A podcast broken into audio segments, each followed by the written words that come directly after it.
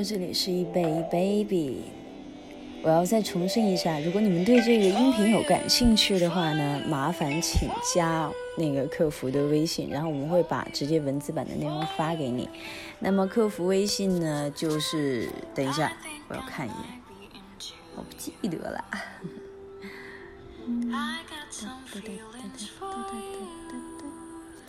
y i b a y 零四。这个就是客服的微信号了，y i b a y 零四易贝零四。OK，呃，我们这一次呢要给大家解读一下市场情绪。为什么我选这首歌呢？是因为我这两天工作实在是太累了，然后呢，现在是半夜的二十三点零七分，我竟然还在这里加班，我的情绪很微妙啊。但一想到明天晚上就可以出去玩了，耶，happy。OK，呃，这一次呢，我们来分析一下市场的情绪，市场先生感觉如何呢？呃，每一名交易者对市场呢都有他自己的看法。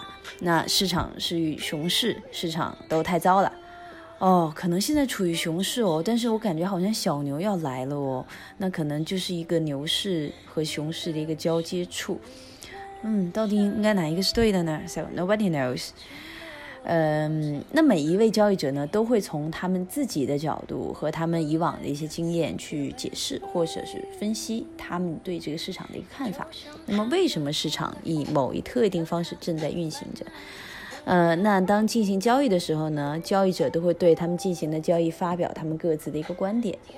但是有的时候呢，无论交易者有多么确信市场，那市场始终会沿着某一特定方向进行运行，他们的交易呢都有可能最终以失败告终。所以交易者必须要清楚地认识到，整体的市场是所有市场参与者人观点的综合展现。是的，所有市场参与者。就是这么庞大的一个群体，他们所有的观点的一个集合，所以影响到他们的下单的时候的一些方式。那么，这种所有市场参与者与呃参与者呢，共同的表现出来的感觉，就是我们所说的市场情绪。这也是市场上大多数参与者的主流观点，决定了当前市场的一个总体方向。那么，如何进行市场情绪的分析呢？作为一名交易者，对市场情绪的分析可能是你交易中不可或缺的一环。那么，经济指标显示了市场将会要上涨吗？交易者对经济看法是悲观的吗？我们不能告诉市场应该以我们认为的形式进行发展。我们能做的是，就是对市场上正在发生的一个事情做一个基本的判断。需要注意的是呢，利用市场的情绪分析方法，并不会给我们每次提供交易的确切的一个切入点和一个出场的入场和出场的一个时间。但是不要去因此而受到影响。那么，利用市场情绪分析大法呢，可以帮助你做决定，你是否应该随着市场的主流而动。当然了，你也可以始终将市场情绪分析和技术啊以及基本面的分析法结合在一起。这样子的话，你可以做一个更好的交易决策。嗯，在股票的市场和期货的市场中呢，交易者们能够观察交易量，作为衡量股票和期货市场情绪的一个指标。那么，如果某一个股票票价持续上升，或者成交量却持续下降，那这可能是显示出市场现在正处于一个超买的一个状状态，或者是某一持续下跌的股票成交量突然大幅度上增，那么这表示市场的情绪正由看空转而看多。但是呢，很 sad 的一件事情就是很不幸的，就是每一次外汇市场都是场外交易，所以呢，外汇市场并不存在一个集合交易的场所，这意味着每一次的货币交易量我们都难以去轻易获得。OK，那没有任何工具来测算外汇市场的。交易量，那么交易者应该如何去评定或衡量市场的情绪呢？这也就是交易者持仓报告证应运而生的原因之所在。我们来聊一下持仓报告这个东西啊。美国的商品期货交易委员会 （CFTC） 会在美国东部时间每周五下午两点半左右会公布一个交易持仓报告，就是 COT。那由于呢，CFTC 的持仓报告显示了投机交易者和商业交易者所持有的净多头和净空头的一个情况，所以呢，该报告是测量市场参与者在市场上所持有头寸的情况的重要的一个来源。随后呢，我们将会给你介绍这些市场的参与者，他们有对冲基金呐、大的机构投资者啊、零售外汇投资者等等。那就像一个球队的一员一样，每一个球队的队员他都有他特有的特征和作用。那么通过对这些队员的行为的分析和观察，那么你能够提前预判到市场的情绪可能会出现一个转变。嗯，这时候你可能会问自己，哎。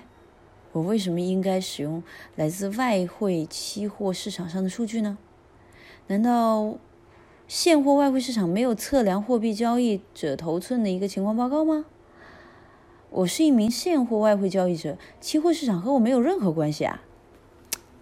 OK，这时候请记住，由于现货外汇市场是场外交易 （OTC），又是用了一个缩写，请大家谨记。那么交易呢，不通过某一集合交易场所，比如说像芝加哥期货交易所。那么呢，我们了解情况以及大型机构的投资者的资金移动状况最近的途径是什么呢？哎，猜到了吧？就是来自于期货市场的交易者持仓报告。在你使用持仓报告在指导你的交易之前，你首先应该知道哪里获得 COT 的一个报告，以及如何解读这份报告。OK，我们现在说三步如何读懂 CFTC 的持仓报告。为了理解期货市场，首先你需要知道的是了解期货市场、期货市场的主要参与者。Sorry，那么这些参与者可以分为以下三大类：一、商业交易者，呃，套期保持者也是；那么二是非商业交易者，也就是大型机构投资者；三、零售交易者，小型的投资者。套期保值者，我们来先解释第一个，那些想保护自己免受难以预测的汇率波动损失的交易者，称为套期保值者或者是商业交易者。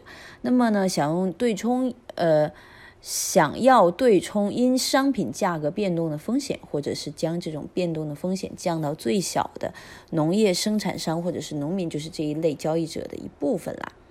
嗯，以前 Rita 最早的给我说起来这个这个期货的时候呢，他就当时就用的农民，没想到这里面还是用农民，这大家都跟农民存到一块儿去了。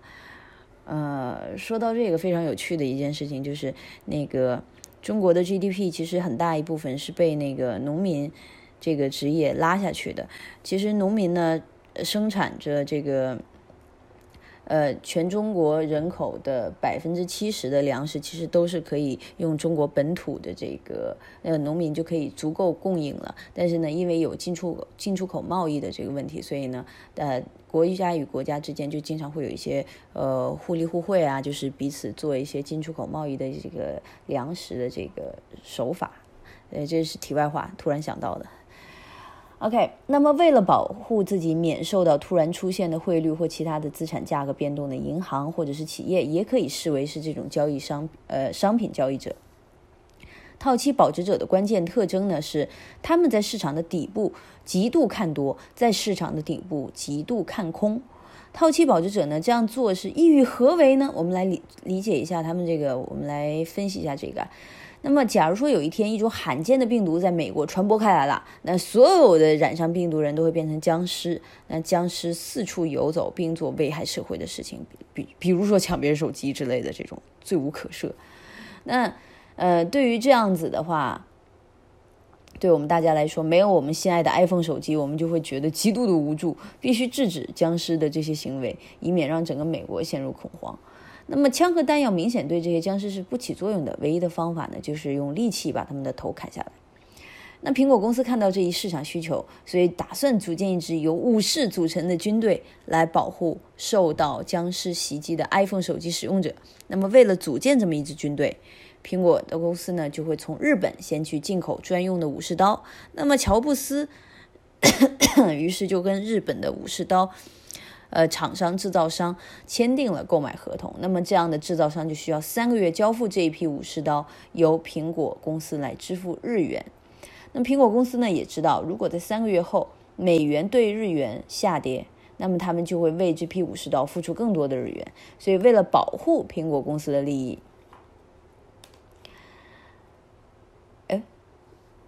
或者说是对冲可能存在的一个汇率波动风险，那么苹果公司购买了日元期货。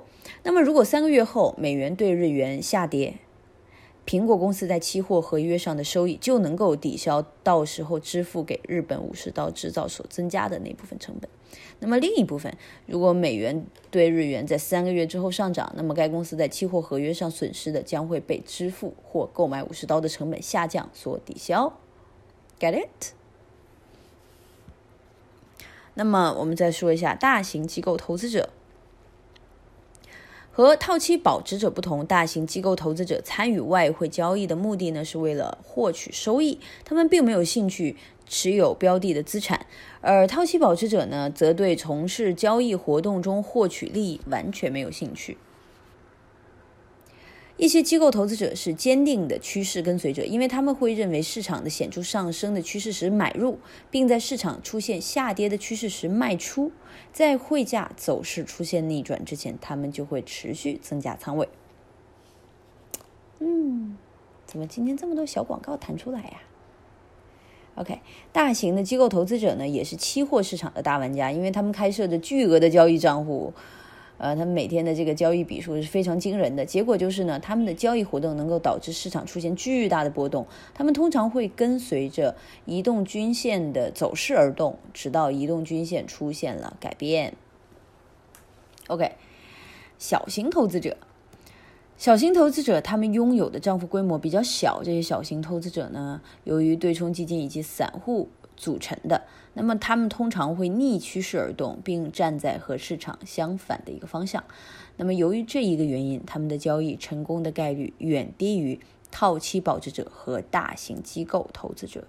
然而呢，当他们能够跟随着趋势而动，那么他们对市场的顶部和底部，那么就会保持着更大的关注度。基本上就是这个样子的。OK，我们这个市场情绪第一部分，我们先讲到这里。然后呢，我个人的情绪呢，现在是我还有一个小时就可以去睡觉觉了，好开心哦！嗯。